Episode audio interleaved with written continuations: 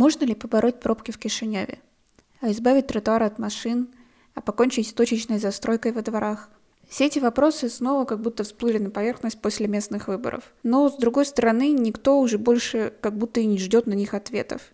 Кишиневцы застыли в ожидании. Разве еще что-то можно изменить? Но изменить можно, Хотя для этого понадобится мужество и готовность идти на кое-какие риски. По крайней мере, именно в этом уверена московский архитектор, городской планировщик и урбанист Ирина Ирбицкая. Впервые она побывала в Кишиневе в прошлом году и исследовала состояние архитектурного наследия города. В этом вернулась, чтобы вместе с молдавскими коллегами запустить проект «Цифровые города» и начать цикл лекций для архитекторов. Мы поговорили с Ириной о том, на какой город имеют право его жители – кто под кого в нем должен подстраиваться, и как сделать так, чтобы застройщики не были самыми активными преобразователями города. С вами Ольга Гнаткова, и это новый подкаст Newsmaker Talks о том, может ли Кишинев стать городом для людей. Ну вот вы уже не первый раз э, приехали в Кишинев. Вот какое общее впечатление у вас сложилось о городе, о том, как он устроен, как у специалиста? Ну, во-первых, я попала в такую точку бифуркации активную, когда я могу наблюдать и какие-то вещи из прошлого, да, например, э, Кишиневский центральный рынок, э, который производит впечатление и а, отправляет в, в прошлое России, например, да, когда были рынки, то есть такие 90-е годы. А с другой стороны, я вижу, что здесь очень много активных модернизаторов городской среды. И что неудивительно, если понимаешь, когда, куда двигается современность, э, эти модернизаторы активные, которые реально а, позитивно преобразуют город, это IT-компании. Я посетила Techville, э, это большой проект, и надо сказать, что этот проект э, можно сравнивать с инновационным центром Сколково. Это в Москве, а, на который были потрачены огромные государственные ресурсы, и он развивается с 2011 года. Я не знаю, сколько времени развивается Теквилл, но он производит впечатление своей междисциплинарностью, что очень важно для IT-компаний, и огромным количеством резидентов. Это вообще удивительно. А, и это другая городская среда вообще-то, в принципе. Там, конечно, осталась старая архитектура, безусловно, на территории Теквилла, но уже, например, преобразование парка вполне в трендах а, мировой урбанистики по крайней мере, начало. И я также посетила Digital Park. Это строящийся тоже Digital цифровой парк, который осуществляет деятельность Старнета. Да, это территория StarNet а. И это, конечно, хорошая архитектура, качественная, и это другая городская среда, чем тот девелопмент, который мы видим, ставил свои следы, да, вот этих э, начала, там, видимо, 90-х или конца 90-х, начала 2000-х. Это, в общем, плохая застройка, если уж так говорить. Видно, что не было регулирования долгое время. Девелоперы выживали, выжимали из квадратного метра сколько могли. И это не про качественную жизнь, не про качественную среду, вообще не про качество жизни и стратегическое развитие города. Вторую вещь я могу отметить, ну, это, конечно, печальное и плачевное положение культурного наследия, собственно, а, то, а, что было предметом моих рекомендаций для Кишинева. Я надеюсь, кстати, что рекомендации будут скоро опубликованы. Я их делала для того, чтобы люди могли этим пользоваться, пока идет организационные процессы. Это сложный документ, а, который требует усилий, чтобы в нем разобраться, но для тех, кто в нем разберется, а, это, безусловно, будет мощнейшим инструментом, потому что вообще моя работа называется типоукладный метод для сохранения и развития недвижимого культурного наследия Кишинева через повседневные практики каждого человека. На деле это означает, а, что мы сначала идентифицируем те уклады, которые сложились в Кишиневе, городские уклады жизни, да? затем мы идентифицируем те типы городских кварталов, исторические не только, смотрим, как они могут совместно развиваться, эволюционировать наилучшим образом и прорабатываем упаковку решений проект плюс политика, который интегрирует естественную жизнь людей, а, естественное преобразование ими пространства, они его преобразуют, каждый уклад своим способом. И естественную эволюцию, будем так говорить, условно естественную эволюцию а, вот этих исторических а, кварталов и их зданий. Ну вот я надеюсь, да, что это будет опубликовано. По крайней мере, сейчас со Светланой Нагатару мы думаем, а, как это легитимировать как э, подписать э, на первых порах меморандума о соглашении, что это может стать основой, в том числе городского развития. И еще одна вещь, которую я видела, когда исследовала Кишинев. Значит, первое, это я говорила про IT-компании. Специальный фокус э, я не делала в прошлом феврале, когда смотрела Кишинев, э, для того, чтобы выявить IT-уклад. Но он был рассеян в воздухе. Вот каким-то образом я его почувствовала, не знаю каким, при том, что здесь нет э, хорошей системы онлайновой пользования общественным транспортом, Здесь остановки, как мне привычно в Москве, с вами не разговаривают, не сообщают. Автобус вам не сообщает на мобильный телефон, где он сейчас едет и во сколько приедет. Ничего этого нет, а, да, и это тоже свидетельствует, знаете, о таком разрыве, что действительно Молдова – это инженерная культура, это IT-культура, ну, Кишинев, по крайней мере, которая вообще никак всерьез себя не отразила в городском пространстве, потому что интернет делает нашу жизнь вообще-то лучше. Как исследователь а, и как турист, и как сейчас временный такой, знаете, резидент Кишинева, который не знает а, города так, как его знает горожанин, им очень тяжело пользоваться без этих систем связи, навигации, благоустройства, да, это действительно еще эргономическое, знаете, такое значение, когда ты привык ходить, глядя по сторонам, на здание, еще куда-то. В Кишиневе на большинстве улиц ты смотришь под ноги. С непривычки, в общем, нужно адаптироваться к городу. Тогда как мировой тренд — это адаптация города к человеку.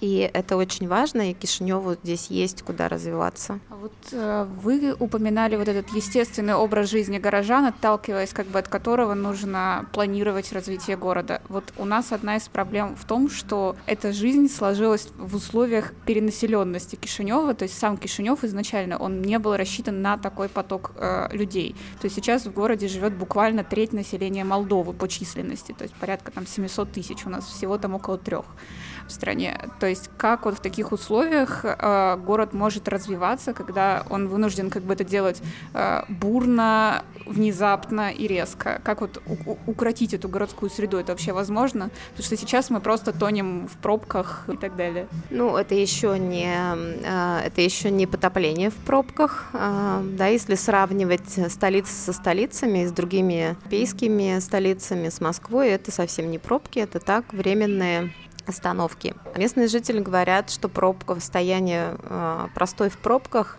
как правило, не занимает больше 15 минут получаса. В Москве э, часто можно простоять э, по 4 часа.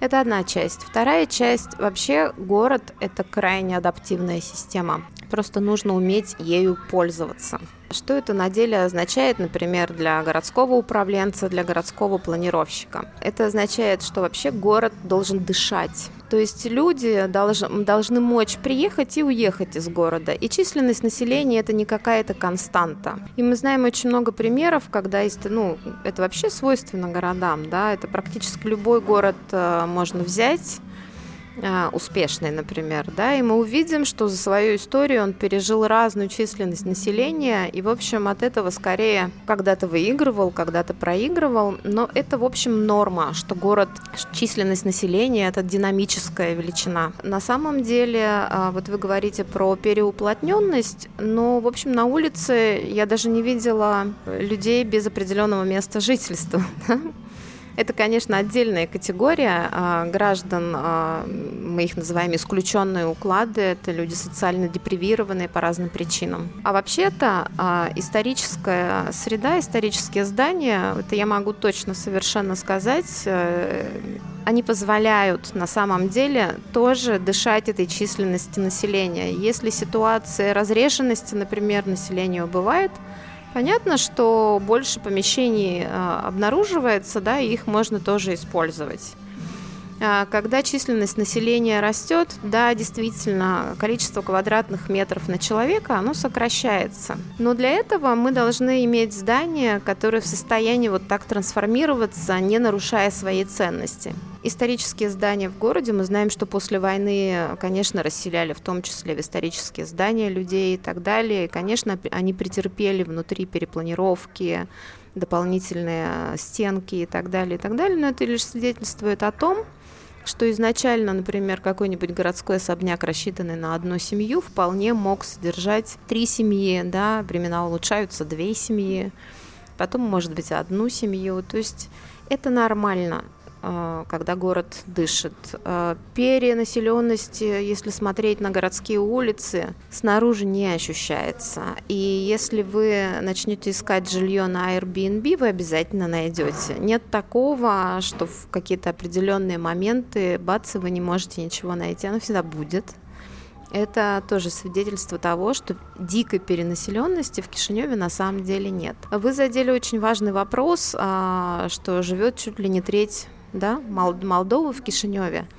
Это а, а, вообще свойство а, большинства столиц мировых, которые втягивают в себя население, поскольку в них больше ресурсов, как бы больше возможностей и так далее. А, вот в Молдове, а, скорее всего, еще продолжается тренд, когда люди из поселений из сел и деревень переезжают, перебираются в Кишинев. А вообще в мире а, уже следующая фаза вот этой а, динамики населения, когда люди, жители мегаполисов стремятся переехать в города поменьше. И это явление, ну, лично я называю запрос на новую локальность. Это когда люди устали от этой динамики, они устали от анонимности проживания в городе, они хотят, э, да, устали от каких-то изменений, которые они инициировали и в них не участвовали. И кроме того, вообще э, история за урбанистика, то есть наши города в мире э, накопили огромное количество городских ошибок. И чем больше город, тем больше этих городских ошибок но есть и критическая масса терпения, да, и меняется запрос в результате людей на вот эти малые города, причем обладающие определенным свойством, определенными свойствами. Это, конечно, города в окружении природы, города на реке, города в ареале влияния одного или двух крупных городских центров, города или городки, да, и города, в которых основное ядро города сохранилось историческим, Запрос на историю набирает обороты. Кроме того, запрос на э, возможность контролировать свое окружающее пространство, выбирать себе соседей. В мегаполисе это не так легко сделать а, и сообща как-то менять э, город. Конечно, сейчас в первую очередь э, такой шаг предпринимают те люди, которых деятельность которых профессиональная может вестись онлайн или с какими-то короткими вылазками а, в центр, да. Но есть люди вполне, которые меняют просто свой образ жизни радикально и превращаются из а, жителя мегаполиса, превращаются в жителя небольшого городка со всеми вытекающими последствиями. То есть они перенимают некоторые элементы образа жизни тех укладов, которые в этом городке есть. А, что свойственно практически всем городам постсоветским, то у нас э, в городах сохранилась крестьянская культура, латентная, да, человек не обязательно там что-то выращивает в промышленных масштабах, но если вы посмотрите на балконы, например, в Кишиневе, то вы увидите, что они похожи на сарайки, или на грядки, ну, парники, да, где выращиваются вплоть до огурцов, помидоров там или еще чего-то. А, погреба а, крупных а, многоквартирных домов в Кишиневе – это винные погреба, то есть подвалы, которые, например, в России принято считать просто чем-то техническим, да, в Кишиневе они вполне используются в парадигме вот этого винодельческого уже уклада. И это тоже такая и особенность, и сход, сходство Кишинева с постсоветскими городами, когда сама городская структура и сами дома сохранили следы вот этих укладов. В Париже тоже есть латентные крестьянские уклады, просто из-за гиперрегулирования, исполнения законодательства, например, вы не можете превратить свой балкон в кладовую или в сарайку. Э, вас просто оштрафуют, да, и только поэтому там не так очевидны эти проявления этих укладов. Это все имеет э, достаточно э, большое значение, и чем лучше мегаполис будет соответствовать проявлению и потребностям в инфраструктуре, у каждого уклада своя потребность в инфраструктуре, тем а, меньше шансов, что из него начнут так же, как во многих мегаполисах мира, а, убывать население и перемещаться в какие-то другие места. Что касается стягивания, ну просто да, действительно, раннекапиталистическая вот как бы фаза развития страны, а мы и Молдова имеет э, именно находится в этой фазе.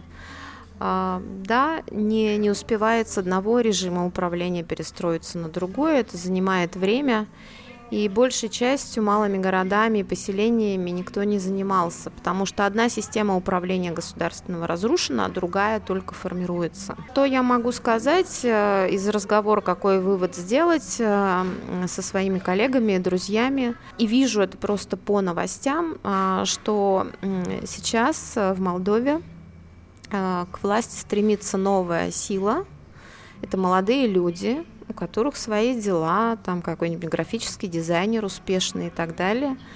Он возвращается в свой небольшой город, идет в советники, идет в депутаты и пытается менять оттуда свою среду. Кроме того, появляются прогрессивные мэры небольших городов в Молдове, которые тоже хотят как-то менять а, эти города. И если их поддержать на национальном уровне компетенциями, какими-то упаковками как раз решений плюс политики, а, снабдить их а, инструкцией, как а, лучше управлять городом и что в первую очередь нужно делать, я думаю, что ситуация, при которой все происходит в Кишиневе, а вся остальная страна зачищена, она будет меняться. Это вопрос управленческий в первую очередь. Ну вот все-таки у нас еще каждые выборы местные, естественно, по поводу Кишинева встает вопрос о парковках. То есть понятно, что пробки у нас несравнимые по масштабам с Москвой, но все-таки то, что происходит даже в центре Кишинева вот с парковочными местами, ну, иногда это просто волосы на голове дыбом, потому что люди не могут пройти на с разрушенные тротуары, которые еще и заставлены машинами. Вот есть какое-то решение для этой проблемы, потому что все, каждый мэр утыкается в это, и это год за годом просто не решается. Это вообще такой, знаете, ключевой вопрос. Кишинев для автомобиля или любой город для автомобиля или для человека. Человекоориентированная среда отличается очень сильно от автомобиля ориентированной среды. Единственный в мире успешный автомобилеориентированный город – это Лос-Анджелес, в котором огромные широкие улицы, в котором парковаться можно везде, и он действительно уставлен автомобилями. Но там есть принципиальное отличие этого города. Во-первых, он дико дорогой для жизни, в силу того, что любое увеличение расстояния сверх человека ориентированного, то есть соответствующего пешеходному масштабу, это огромные издержки. Ну, это как э, каждый по себе может ощутить. Если вы имеете огромную квартиру, обеспечиваете ее один, у вас будут огромные издержки на эту квартиру, лично у вас, да.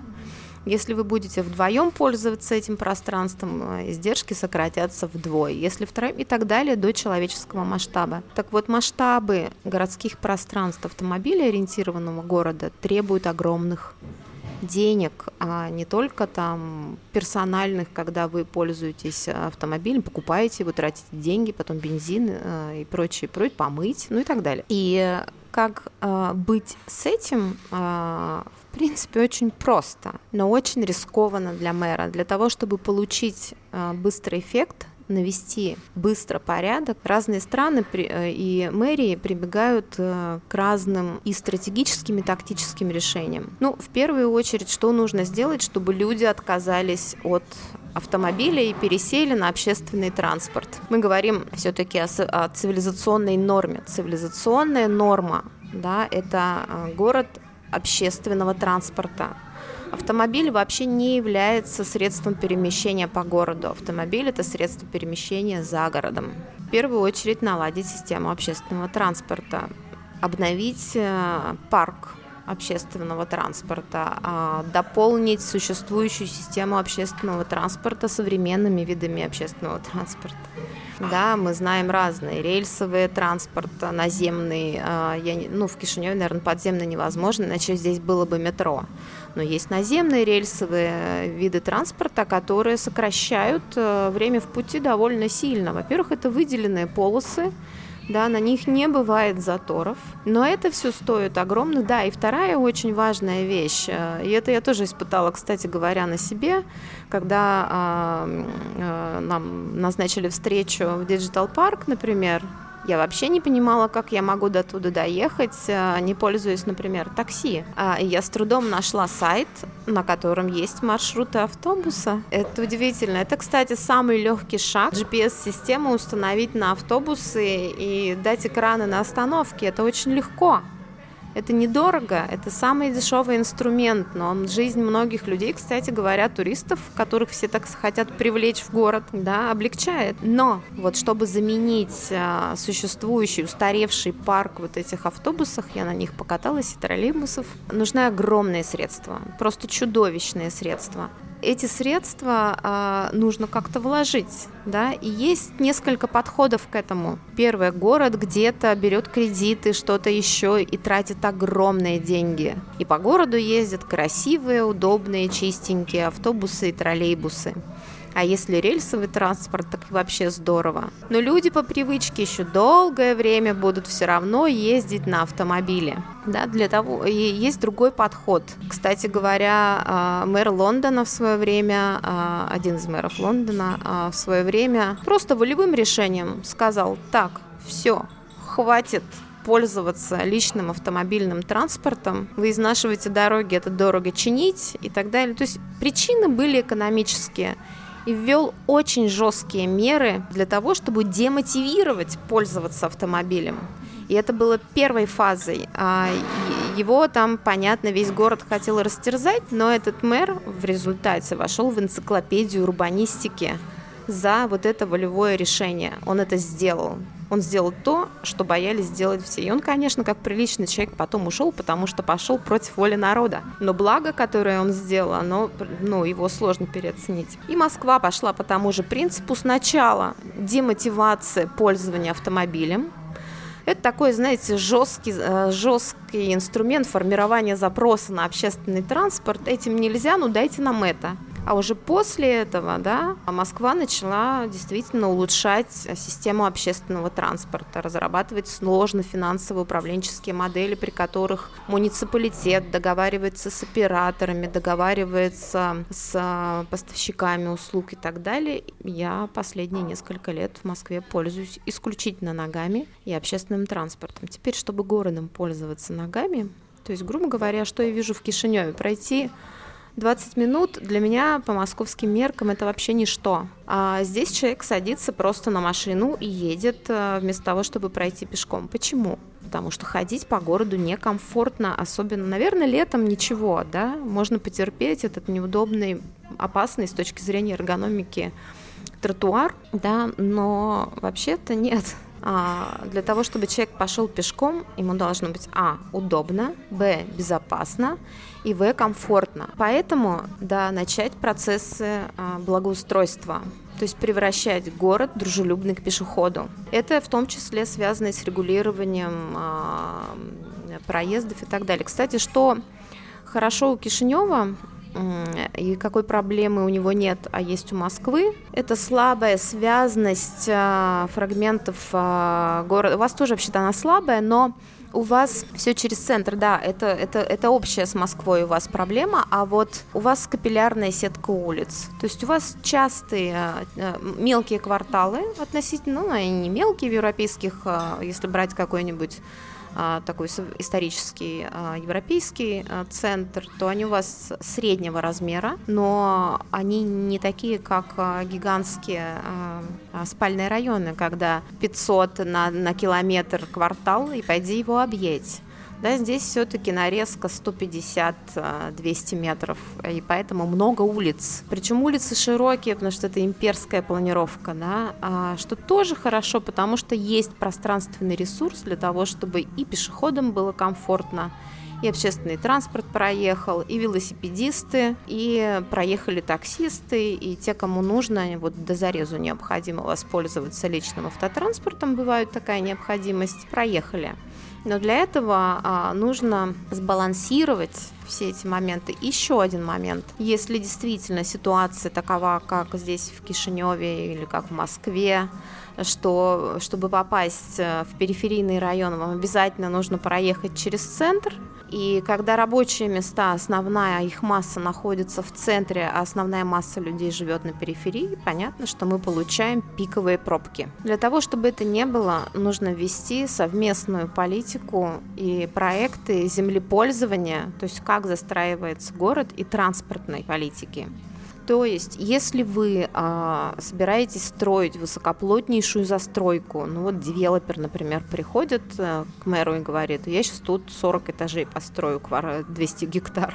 Он говорит, отлично, ты можешь это построить только не здесь, потому что у меня здесь а, территория не обеспечена ни рабочими местами, а, ни необходимой транспортной инфраструктурой. Здесь нет транспортного хаба, то есть мультимодальных пересадочных центров, а, когда вы можете в одном месте поменять вид транспорта, если вам нужно.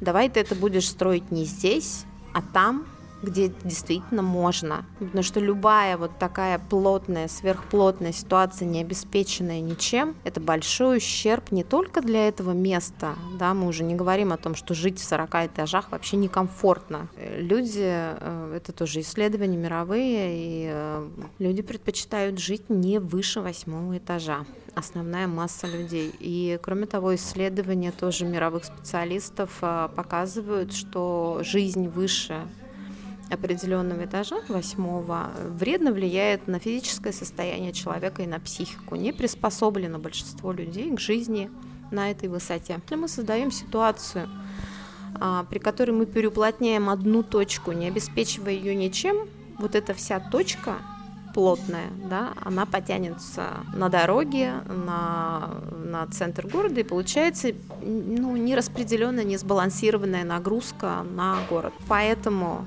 то, как город планируется, как он строится, также влияет на транспортную ситуацию в городе. Ну и в конце концов, транспорт, э, я очень поддерживаю ваш вопрос, он ключевой. Транспорт э, – это основной источник э, вреда для здоровья массовый. Я бы на месте городских властей ввела очень жесткие непопулярные меры, ввела бы платные парковки причем ощутимо платно, и занималась бы накоплением за счет этих парковок и ресурсов для того, чтобы перезапустить, модернизировать общественный транспорт и, наконец, наделить его современными э, инструментами навигации, пользования, связи с потребителем. Ну вот как раз еще про застройку хотелось уточнить, потому что вот ситуация с 40 этажами это не про Молдову, потому что мы находимся в сейсмически активной зоне, то есть у нас, по-моему, там максимум 16 э, бывает. Но у нас с этим другая проблема. Из-за того, что есть высокий запрос на жилье именно в Кишиневе, у нас очень активно идет застройка, и очень часто эта застройка точечная. То есть во дворе домов, которые там были построены, скажем, в 80-х годах, ставят новострой. Проблема уже не в том, что это какой-то вот отдельно взятый хаб, а в том, что, в принципе, вот это какое-то пространство, в котором исчезают дворы, а, не прибывают парковочные места, естественно. Это при том, что у нас по-прежнему нет никакого городского плана архитектурного развития города. Да, 16 этажей а, для Кишинева это уже много, да. Много это еще и по той причине, что изначально город малоэтажный был, да, если мы посмотрим на центр города, это хорошо, что он был малоэтажным, да, его следующая вообще-то эволюционная стадия развития – это среднеэтажный город, но не 16-этажный. И вы правильно сказали, что нет плана города, а нет регулирования. Это на самом деле действительно проблема. Самый активный э, актор городских преобразований у вас э, – это девелопер, да, пришел, воткнул, и вот оно поменялось. И оно, конечно, без регулирования будет плохим, потому что единственное стремление 99,9% девелоперов, еще раз, да, это из любого а, пятачка земли выжить к максимуму. Его не очень интересует на самом деле, чьи интересы он нарушает. Он преследует свои, это почти про каждый бизнес, так можно сказать. И задача города, да, вот есть проблемы, которые решаются городом, а есть проблемы, которые решаются только на национальном уровне.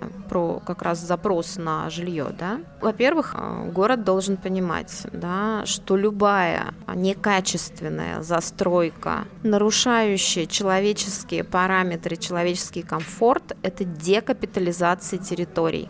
То есть территория на самом деле перестает быть со временем ценной. Это приводит к тому, что во-первых, мы должны понимать, да, что низкого качества среду очень малое количество осознанных людей покупают э, вот при свободном выборе, да. Низкого качества среду а, приобретают те, а, кому все равно какая среда.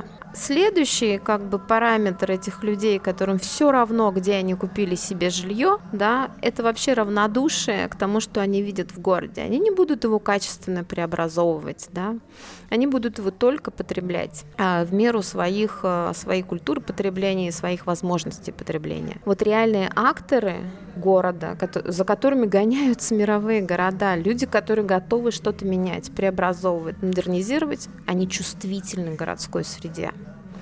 То есть город, позволяя вот так развиваться какими-то башенками в малых дворах, он теряет э, этих людей, на которых приходят инвестиции в город. Если э, вы слышите в программах э, лозунги инвестиционная привлекательность города, повышение ее и так далее, и при этом видите, что растут свечки, значит что-то не так в системе управления, потому что эта закономерность абсолютно стопроцентная. В Кишиневе и в Молдове в целом а, есть проблема с соблюдением законодательства. Я не прокурор и так далее, не надзорный орган, поэтому здесь а, я не могу могу ничего сказать а, вот именно про эту сферу, но в рамках рекомендаций я разработала стимулирующие, в том числе меры, которые стимулируют девелоперов а, строить среднеэтажную застройку, а не многоэтажную. И дестимулирует их строить многоэтажную. Это можно будет посмотреть, мы сейчас в детали а, уклоняться не будем. То есть помимо наказания,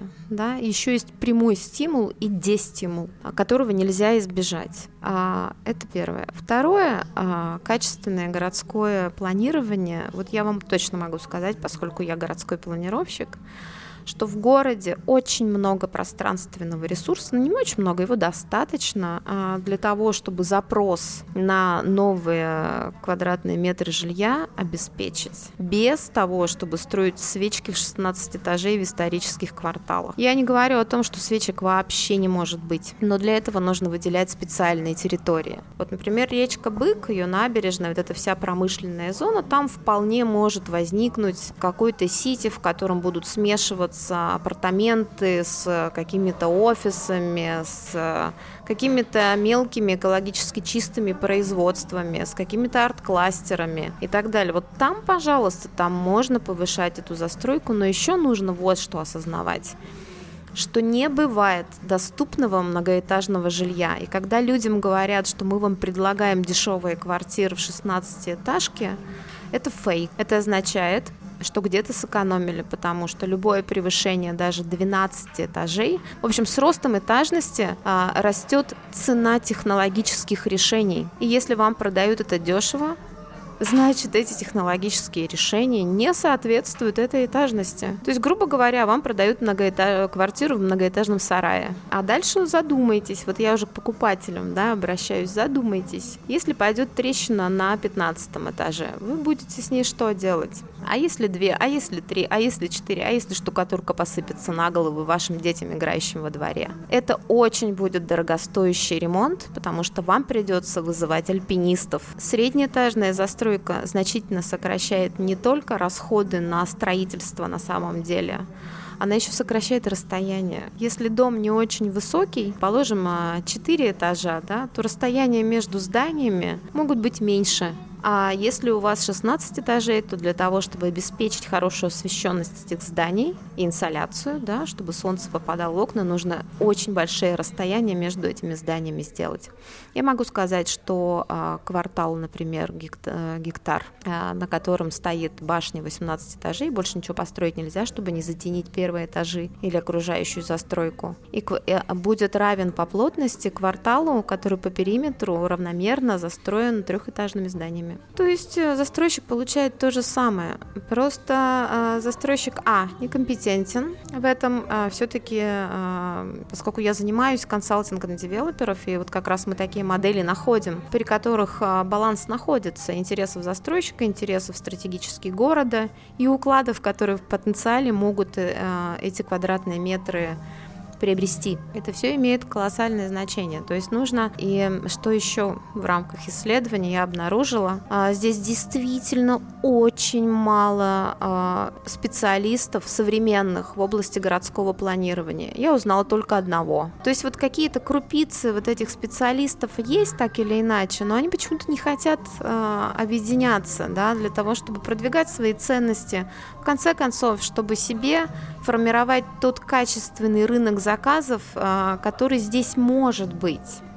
Ну, конечно, нужно работать э, в связке с а, муниципалитетом. Муниципалитет при этом должен быть волевой, да, мужество нужно. При этом, чтобы навести порядок в Кишиневе, нужно элементарно мужество. И где-то пойти на риск. К сожалению, за 4 года, вот сейчас у вас новый мэр, за 4 года преобразовать город или хотя бы, знаете, такие проекты, триггеры, которые распакуют, а, да, вот ты реализуешь какую-то маленькую вещь, вот, например, как арткор, да, а, поставлено это здание, супер здание. Дальше начинается преобразование этого дворового пространства. Уже сидят архитекторы в арткоре, которые делают проект для реконструкции исторического здания, стоящего в этом дворе, которым тысячу лет никто не занимался. Это называется проект триггер такой источник модернизации, как бывает источник деградации, как вот эти вот огромные да, а, башни 16-этажного стоят, это источник деградации. Не, если не в горизонте 5 лет, то в горизонте 20 лет. Это неизбежно, это опыт всех абсолютно стран в разных контекстах.